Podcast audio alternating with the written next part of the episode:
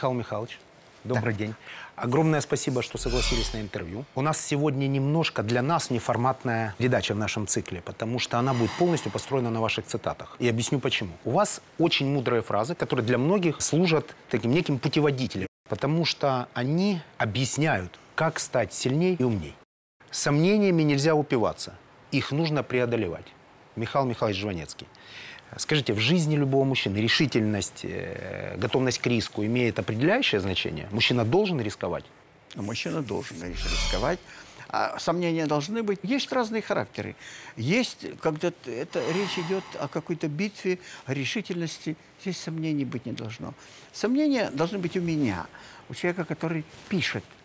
Я могу сомнения так написать, которые они будут лучше решения, потому что будет описаны прекрасно. Это повод для литературы. А для бизнеса это, конечно, решение. Бизнесмену не стоит упиваться своими сомнениями. Рисковать. Он, ваш я совет. думаю, рисковать, конечно. Конечно. Причем именно пользоваться первым звонком интуиции. Первым звонком интуиции. Да. Это всегда да. гарантия более правильного решения. Это гарантия более правильного. Да. Потому что потом уже, потом уже начинается продуманность и может быть э, провал. А первый звонок интуиции, я думаю, всегда верный. Худшие из нас рождены от секса, лучшие из нас рождены от любви. А, да. Худшие из нас дети секса, дети лучшие секса? из нас дети любви. Да. От секса, как всегда, это для мужчины удар молотком по голове. А когда-то, ну, во-первых, каждый мужчина от такого звонка случайного, я тебе должна сказать, ты, конечно, не расстраивайся, но мне кажется, у нас будет... Понимаешь, а, а, а сколько раз видишь артиста, пожилого, которому приводит сына, как бы, может, он действительно сын. Он не может вспомнить ни Барнаул, ни эту женщину. Он был там на гастролях. Практически у всех бизнесменов есть дети. И самая главная задача людей, у которых есть деньги, не вырастить мажора. Во всяком случае, вот для меня, у меня трое э, пацанов, и самая главная моя задача – не вырастить мажора. У вас правильный воспитанный парень, Митя, я его знаю. Будем а, надеяться. И ваша фраза сыну «имей совесть и поступай как хочешь». Имей совесть и делай, что хочешь. Она гарантирует правильное воспитание? Да. Это я ему сказал, чтобы он сосредоточился.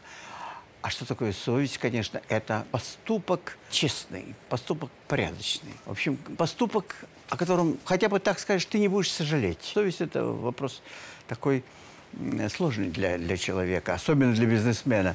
Э, уж сколько ну, я, я знаю, сколько бизнесменов мне говорили, ну, если бы я сдерживал свое слово, я бы давно уже вылетел в трубу. Ну, так это же, это не входит в понятие совести. Но, но, с другой стороны, я его понимаю, конечно. Да, потому он иногда дает слово, потом видит, что не может его выполнить. И тогда конечно, о совести здесь уже речи нет. Здесь речь идет о бизнесе. Бизнес и совесть как раз это, наверное, напряженные отношения между ними. Они совместимы вообще? Такое бывает в современном мире? Думаю, что нет. Буду категоричным. То есть отсутствие Думаю, совести – обратная нет. сторона успеха? Думаю, да. Это, это все-таки... Но между собой, э, с другой стороны, бизнесмены все-таки должны придерживаться. Но придерживаться выполнения обещаний. Ведь э, как отец мой рассказывал, когда пароходы с зерном под честное слово приходили в Одессу. Он учился, но и дедушка, по-моему, его отец занимался вот этим зерном или что-то такое, торговал, а он уже был врачом. Вот пароходы под честное слово. Никаких не было договоров, не было штампов, не было э, соглашений. А если бизнесмен работает в такой среде, в которой его конкуренты не соблюдают договоренности, ему это разрешает быть бессовестным? Оправдывает ли его это как-то? Ну, в данном случае сложно мне говорить. Если его конкуренты не соблюдают своего слова, ну, пусть решает сам. Я бы, конечно, с ними дела не имел. Я. Но он, наверное, не разбогател бы. Ответ принят. Из последнего того, что я услышал, гениальная бизнесовая фраза «У нас никогда нет возможности сделать работу до конца, но всегда есть время ее переделать». Вот это была все черта нашего производства. Вот это никогда нет времени улучшить, но всегда есть время переделать. Это про нас. Как нам, что нам сделать, что, что подкорректировать каждому бизнесмену, который будет смотреть вас? Я имею в виду наше изделие. Наши изделия. Наши изделия, отечественные, конечно. Импорт э, – это более качественное всегда. Поэтому это касается того, что нам предстоит это делать. Вопрос образования. Да. Перед всеми он стоит достаточно серьезно. Все мы дети, в общем, советского образования, что не является э, там, плохим диагнозом, Нет, нет, нет, не является. но тем не менее немножко отличается от западного понимания набора знаний, которые необходимы для успеха. Консерватория, частные уроки, еще одни частные уроки, зубные протезы, золото, мебель, суд, Сибирь. Да. Консерватория, концертмейстерство, торговый техникум, завпроизводством, икра, крабы, валюта, золото, суд, Сибирь. Суд Сибирь э, четко надо. Суд, Сибирь. Да. Э, может, что-то в консерватории подправить? Да. Это вот это, с этого началась моя карьера. И это выражение пошло по всей стране. Может, что-то в консерватории подправить, это значит что-то в основе поменять. Мы понимаем, что образование – это основа, важен выбор э, Нет, места, это где не учиться. про образование, это про работу. Если вот говорить образование, я не думаю. Я вначале думал, что образование наше никуда не годится. Да нет, ничего. Производство никуда не годится. Вот когда мы все перешли из водного института в порт, совершенно другая там жизнь. Я проклинал этот институт, я говорил, что это, зачем мне это нужно было, сопротивление материала, зачем нужны были детали, что нужно, когда здесь нужно поменять трос, ходишь весь в мазуте, вместе с крановщиком меняешь трос, потом там где-то э, в трюме вот эта машинка С-153, которая подгребает под просвет трюма, тоже гусеница соскочила. Я думаю, вот уч- лучше бы учили. Нет, был неправ.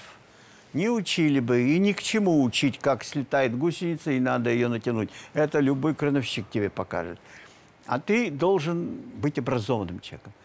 А быть образованным, потому что это, это совсем другое дело. Ты должен иметь за плечами вот эти детали машин, теорию машин и механизмов, вот это сопротивление материалов. Ты должен иметь, потому что ты инженер.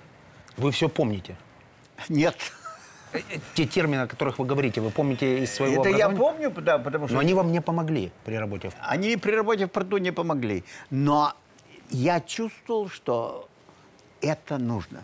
Я видел у вас iPhone. Вы всегда выдаете диагнозы, о которых многие думают, но сформулировать не могут. Как вы получаете информацию? Как вы все время находитесь в тренде? Откуда вы ее черпаете? Ну, во-первых, из своего прошлого, из своей жизни. И, кроме того, из поведения людей. Тут не обязательно быть экскаваторщиком, чтобы э, разговаривать о работе экскаватора. Надо просто быть человеком, и ты видишь, и ты понимаешь, как он сидит, ты понимаешь, что он на жаре. У меня однажды вот здесь вот, когда дом этот строился лет 20 назад, так там кран, боже мой, подъемный кран автомобильный, один скелет, но поднимал. И очень похож на него крановщик. Тоже оборванный весь.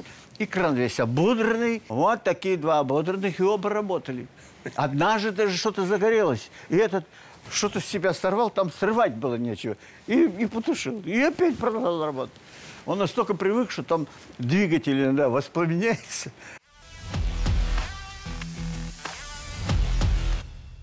Большое количество успешных бизнесменов, известных, мечтают попасть к вам на мероприятие «Боржа». Да, может быть. Не все попадают. Поржа сейчас ввиду революционных, э, не могу сказать спокойно, событий между Россией и Украиной. Боржу просверлили кто-то, то ли за Майдан или против Майдана, не установить невозможно. Но утопили ее в Днестре.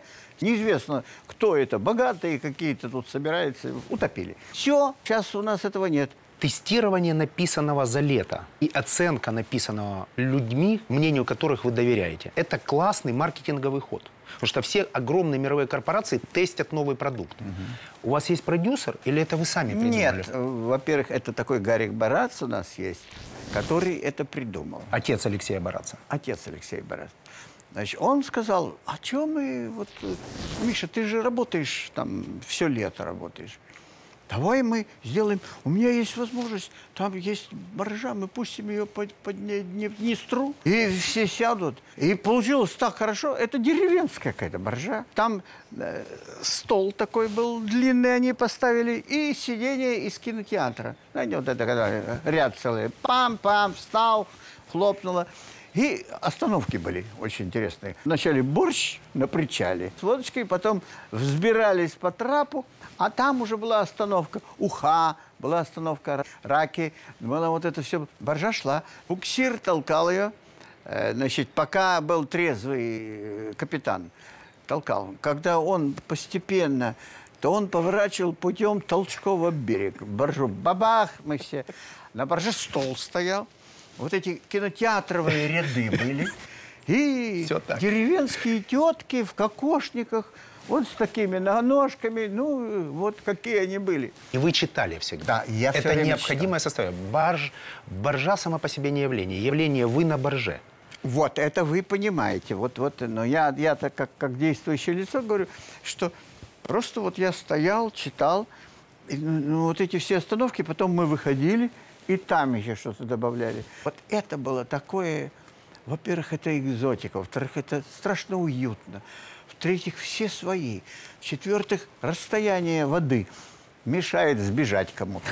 И мешает плохо реагировать. Значит, либо ты его матом посылаешь, а потом уже стали прилетать люди своими самолетами уже. И вертолетами некоторые Некоторые, пытались. Некоторые, да, давали куда-то радиограмму или телеграмму, а там кроме туалета одноочкового ничего не было. Подготовьте посадочную площадку для вертолета. Какой вертолет? Там эти все бабы. Какой вертолет? Куда сажать? В один туалет. На крышу, что ли? Деревянный, фанерный. Куда сажать? Некуда было сажать. В общем, отказ. Но вы внимательно смотрите за реакцией. За реакцией людей на то, что вы написали, когда вы Я читаете. слышу, конечно. Слышу. и- Это важно при Нет, принятии и иногда, решения? прочитав что-то хорошее и слыша такую реакцию, я, конечно, смотрю на людей и тоже присоединяюсь к ним. Мне самому приятно. Вы из этих фраз, которые были успешны в этом коллективе, потом формируете концерт? Это для вас да, важно? постепенно, да, обязательно. Я не могу сразу все заметить, как придя в компанию, вам нужны знакомые женщины. Некоторые, чтобы были. Потому что нельзя, чтобы все были незнакомые. Значит, опираясь на знакомых, вы уже завоевываете незнакомых. Так и я с текстами. Поэтому если я еще обладаю каким-то успешным там, первым отделением, то я заменяю потихоньку второе. Это у Райкина научился. По одной, по одной поставляю, а иногда целиком. Вот. Потом постепенно заменяю первое. Потому что, чтобы не потерять успех, не- невозможно. То есть есть определенные правила, которые привели вас к невероятному успеху, потому что я был ну, минимум на 20 ваших концертах. Минимум. Никогда не видел ни одного свободного места. Никогда. Причем в разных э, частях мира. Это талант, помноженный на правильную организацию. Организация не всегда правильная. Они часто ошибаются в количестве мест. Вот э, последнее время э, был один э, продюсер или два, которые такие крупные, московские.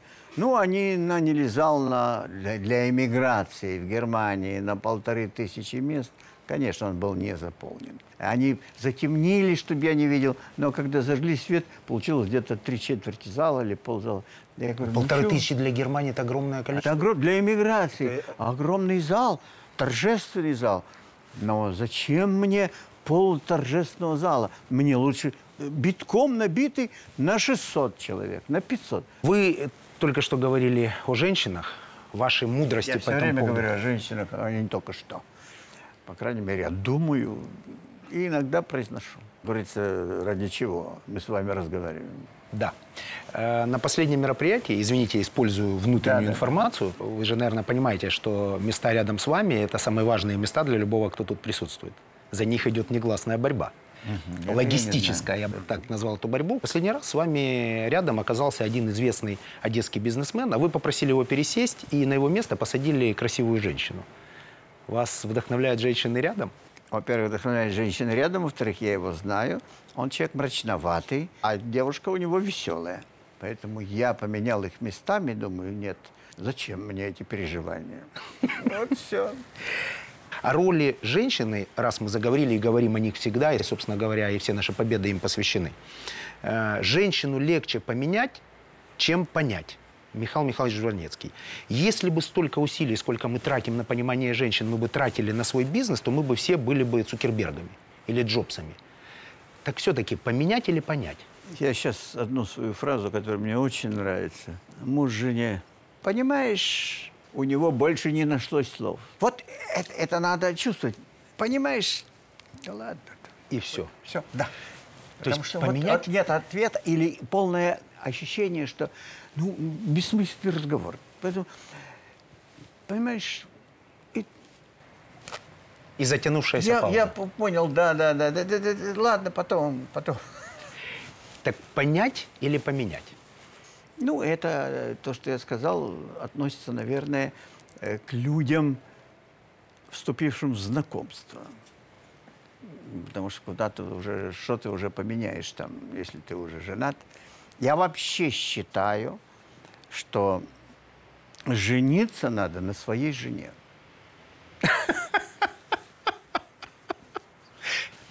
Тогда это проверенный человек. Вы абсолютно притертая пара. Ну, в общем, что объяснять афоризм? Его лучше не стоит. Нужно чувствовать. Но, да, Его нужно чувствовать. да. По мне, абсолютно искренне вам говорю, вы самый цитируемый писатель. Вы многих вдохновляете. А что вдохновляет вас? Ну, вдохновлять ничего не вдохновляет, только талант. Талант работает за меня. Потому что вот это все, конечно. Это все, это же, это, как говорится, а- аплодисменты все здесь. Каждый кирпич в этом доме это чьи-то аплодисменты. аплодисмент, да. А этот вид вас вдохновляет? Может, география? может Это быть, Наташа, Одесса, это может- моя жена. Этот вид вдохновляет. Тут, тут было 20 лет назад, когда мы сюда... Голое место. Ну, был забор, тут кусок чего-то. И вот, вот это, вот там все она посадила деревья. Хорошо, что она любит землю, она знает растения. Я люблю животных, а она знает растения. Чувствует она их. Это же сделано с любовью. Да. И в этом секрет таких ухоженных, как мне кажется, счастливых растений. Да. Это все Наташа. Кстати, она сейчас занимается интернетом. Она с таким вкусом отбирает мои произведения, что я уже думал, что я этим занимаюсь. Нет, она из этого еще делает отбор. Есть такая фраза «его выражение рвет Facebook». То есть по количеству перепостов и по количеству лайков, что является внутренней валютой Фейсбука, публикации Наташи, они приобрели огромный резонанс в э, Фейсбуке. Огромный. И э, в данном случае, конечно, безусловно, ей спасибо, потому что у многих стоит подписка, и в первую очередь так индексируется лента Фейсбука, что э, ты видишь ее посты. Поэтому я всем рекомендую. Очень приятно это слушать, говорю в камеру. Очень приятно. Всем рекомендую. Наталья Жванецкая. Подписывайтесь, пожалуйста. Классные, интересные, короткие, мудрые сообщения, которые вдохновляют. Когда мы смонтируем эту передачу, там будут обязательно вопросы. И них будут э, умные, мудрые, те, которые вам понравятся, может быть, не очень. Я могу вас попросить о том, чтобы для того человека, вопрос которого больше всего вам понравится, вы подписали именную книгу. Да. Мы об этом договорились. да. В рамках нашей программы есть блиц. Быстрый вопрос и быстрый ответ. Я не думаю над вопросом, а вы не думаете над ответом. Ну, давайте. Познер или Ургант? В общем-то, честно говоря, ни тот, ни другой. Ну, Ургант лучше. Как-то он рождает что-то. Познер, он человек очень умный, но вот э, у меня с ним было пара интервью. Пока я отвечаю, он читает следующий вопрос. Хоть в чем-то мы с ним похожи. Да. Он читает вопрос, в общем, некому говорить. В, в лысину, ну, как-то не скажешь. Так что вот немножко у него вот этот недостаток. А так, конечно, он очень умный. Толстой или Чехов? Чехов. Это мгновенный ответ. Мгновенный. Без комментариев. Без комментариев. Черное море или Средиземное море? Ну, наверное, Средиземное интересней, но черное родное, как всегда. Родственник ближе. Огромное спасибо за то, что вы согласились. Дай бог вам здоровья. Мы навсегда будем вашими поклонниками. Большое спасибо. Спасибо. Спасибо всем.